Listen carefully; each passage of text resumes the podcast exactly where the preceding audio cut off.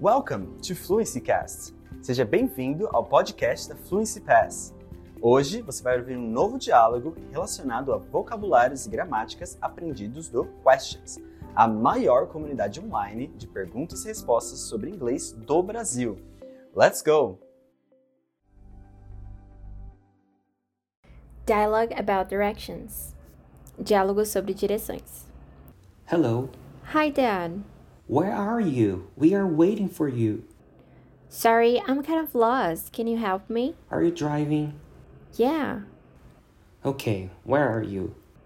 I'm close to that old house on Main Street. Alright, so it's not that far. At the end of the street, take a left. You're going to see a post office on your right. Go straight ahead, past the gas station, and turn right. Take a left again at the end of the street. The restaurant is behind the supermarket. You can park your car there if you need. Great, thank you. See you in a few minutes.